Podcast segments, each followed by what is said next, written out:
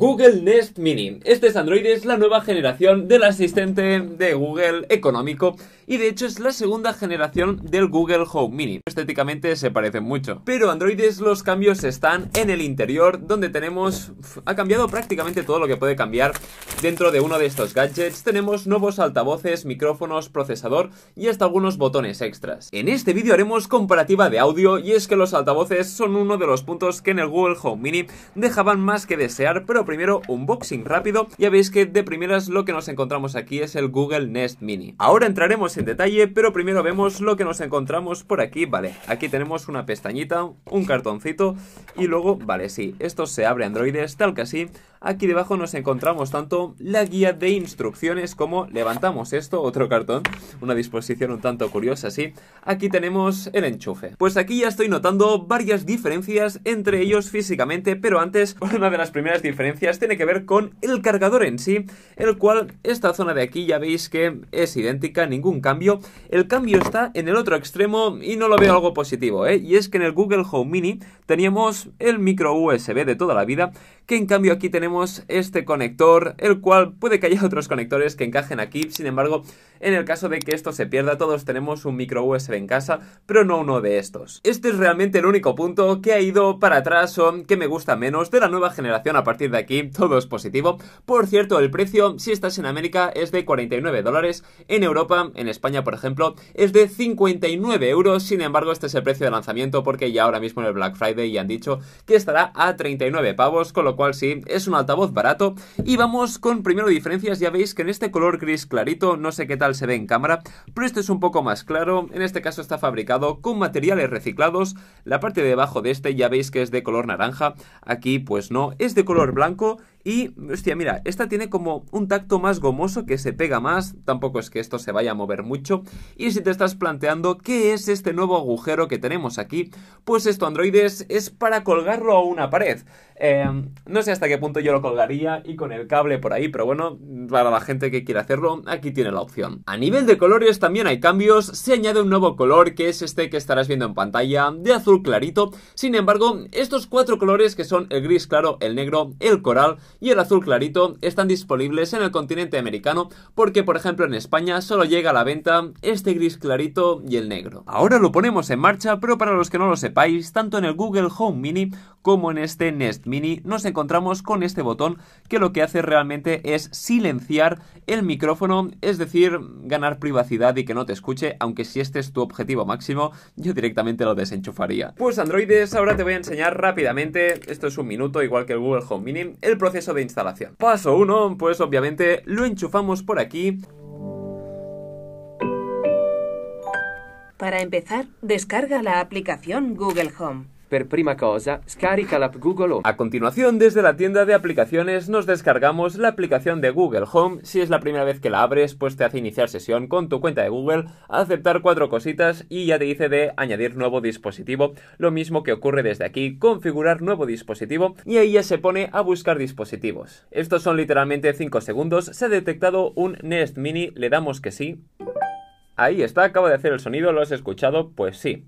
Ayúdanos a mejorar Nest Mini, comparte con Google estadísticas, no, gracias. Esto es interesante, podemos vincular servicios de música, por ejemplo, YouTube Music que tiene la versión gratuita, así como Google Play Music, Deezer o Spotify, el cual yo ya tengo vinculado, así que si no lo tienes le das a añadir, pones tu cuenta y ya está. Nos dice reproducir y pausar tocando la zona centro del Nest Mini y ya veréis que nos encontramos con dos botones nuevos que están en estos laterales, los cuales son táctiles aquí y aquí ya los estáis viendo para bajar y subir el volumen. Esto es el Google Home Mini no los tiene. El dispositivo Boardilla está listo, continuar. Y aquí androides, Hola, ok. soy tu asistente de Google y estoy aquí para ayudarte. Gracias. Consulta Y una vez lo tenemos configurado, ya podemos salir del Google Home, aunque debes saber que accediendo al propio dispositivo podemos hacer algunas cositas como modificar el nivel de volumen de forma personalizada. Y interesante esto, pulsando en este botoncito de ajustes de aquí, accedemos al ecualizador, el cual puedes modificar de forma independiente tanto los bajos o los agudos del volumen y entrando aquí en ajustes del dispositivo, aquí ya tienes un montón de opciones. Por ejemplo, podemos ver aquí los dispositivos Bluetooth vinculados y es que pasamos del Bluetooth 4.1 del Google Home Mini, en este caso tenemos Bluetooth 5.0. Y una vez ya está configurado, que es literalmente en total dos minutos, ya nos olvidamos del móvil en sí y ya nos centramos en esto, que funciona de forma independiente. Veréis que cuando lo llamo simplemente no hace un ruido, cosa que me gustaría, sino que simplemente se ilumina. Por ejemplo, OK Google, pon Dance Monkey. Claro, te pongo Dance Monkey en Spotify. Y por ejemplo, esto es lo que digo cuando te acercas, veréis que se iluminan los botones de volumen. ¿Lo habéis visto? Y vamos con lo más interesante que son los cambios que ha habido entre el Home Mini y este Nest Mini. Pues entramos con lo que todos queréis ver, que es la comparativa de audio, que en principio, junto con otras cosas que lo comentaré, es lo que más ha mejorado, así que bloqueo por aquí micrófono El para micrófono está desactivado. para que no se líe mutuamente, así que, ok Google, pon electronomía Sky High. Vale, te pongo Sky High de Electronomía en Spotify.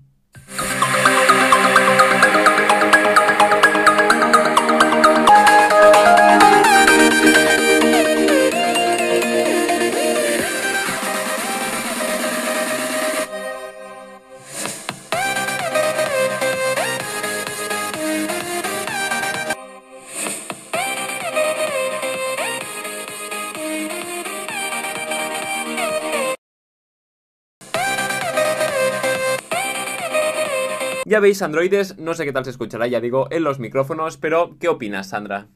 que el nuevo NES Mini va mucho mejor. O sea, a nivel de volumen hay menos diferencia de la que yo creía que habría, es decir, realmente este suena más fuerte de lo que yo recordaba.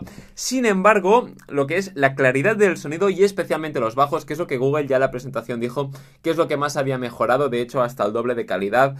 Es difícil decir si es el doble o no, pero sí que se nota un sonido muchísimo más nítido y especialmente en graves. Altavoces de estos 50 pavos, yo creo que hay mejores exclusivamente como altavoz, ya con asistente integrado es otro tema, pero digamos que si lo quieres utilizar como altavoz, este de aquí... A tomar por culo. Le falta la calidad y el empaque de un altavoz real. Sin embargo, aquí yo creo que queda al 90% perfectamente de lo que son los altavoces de este rango de precio, pero con el añadido sí de ser pues el altavoz inteligente. Más cosas que han mejorado en este nuevo Nest Mini y vuelvo a conectar por el aquí. micrófono el vuelve micrófono. a estar activado. Es precisamente los micrófonos. Y es que aunque diga el micrófono, aquí tenemos tres micrófonos y aquí tenemos dos. Y el que tiene de nuevo es de largo alcance, lo que significa que tiene como una ganancia muy alta. Significa que es capaz de pillar lo de aquí cerca, probablemente escuche, pero es capaz de escuchar cosas de lejos y en principio sirve para separar, por ejemplo, el sonido de fondo de una música, de la calle, de una fiesta o lo que sea, de tu voz. Y otra novedad interesante es que tenemos un nuevo procesador mucho más potente y que trabaja en local. ¿Qué significa esto? Que en este Google Home Mini digamos que si se desconecta de internet muere y este también, pero aquí para decirle hola, ¿qué tal? Hola, tiene que coger esta información y enviarla a los servidores de Google y que vuelva.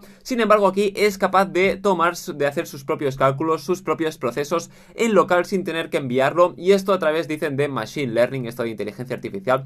Realmente lo que significa es que va aprendiendo tus rutinas, va cogiendo los patrones y si cada día, por ejemplo, le preguntas esa misma cosa, pues ya tiene la respuesta guardada. De primeras, las acciones que les he dicho, la gran mayoría las tomaba este primero y empezaba a responderme antes que el Google Home Mini. En alguna el Home Mini, sin embargo de media sí que va más rápido. Así pues, ¿cuál es la conclusión de todo esto? Pues es la evolución que tocaba, el concepto es el mismo, la base, la estructura es la misma, sin embargo mejora donde tenía que mejorar, que es en altavoces, micrófonos, velocidad de procesamiento, realmente es lo que puede mejorar uno de estos dispositivos. Y aquí llegamos a la pregunta del millón que es, a ver, esto... ¿Es útil gastarse 40-50 pavos en uno de estos dispositivos? ¿Es rentable? Voy a decir primero todo, ¿para qué sirve en la vida real? Sirve para tres cosas. La primera es obvia, es como altavoz, punto que ahí realmente como altavoz no daba, aquí sí da, pero ojo, tienes que tener en cuenta que va enchufado siempre, con lo cual altavoz fijo. En, si por ejemplo siempre en tu habitación, en el comedor, escuchas música y pues lo tendrías que tener enchufado a la corriente, te valdría. Si lo quieres como altavoz para llevar arriba y abajo, obviamente no, píllate uno de 30 pavos que ya está muy bien y con su batería integrada lo puedes llevar arriba y abajo.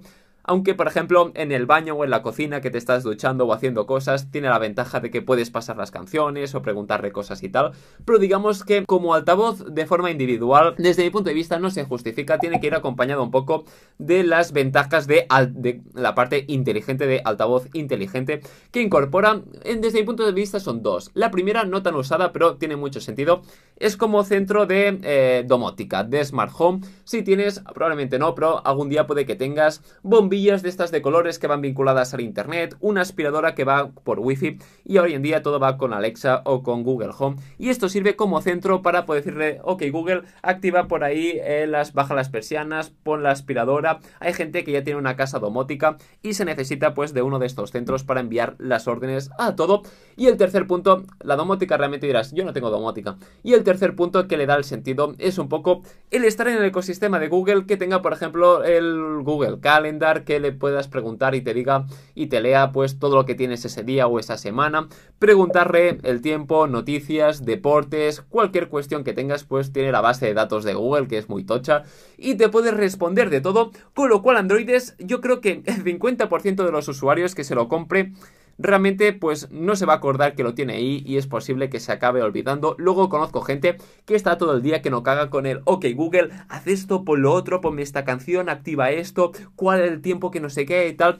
Esto va mucho según el usuario. Lo bueno es que sí ha mantenido el mismo precio que el anterior y ha mejorado pues básicamente lo que tenía que mejorar. Si te ha gustado el vídeo, apoya a la comunidad con un like para más vídeos pros y si aún no estás suscrito, suscríbete y activa la campanita para no perderte ni uno de los mejores vídeos de...